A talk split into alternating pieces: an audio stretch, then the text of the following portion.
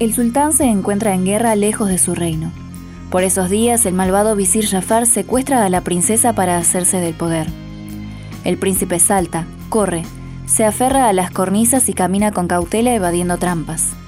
Con su espada se enfrenta a enemigos. Tiene infinitas vidas pero un tiempo limitado para rescatar a la princesa. Sinopsis de Prince of Persia, videojuego lanzado para PC en 1989 y que actualmente cuenta con más de 28 versiones para distintas consolas y plataformas. También, la historia llegó a las salas de cine en forma de película. El autor del videojuego, Jordan Mechner, estudió filmaciones de su hermano corriendo y saltando con ropa blanca para copiar los movimientos.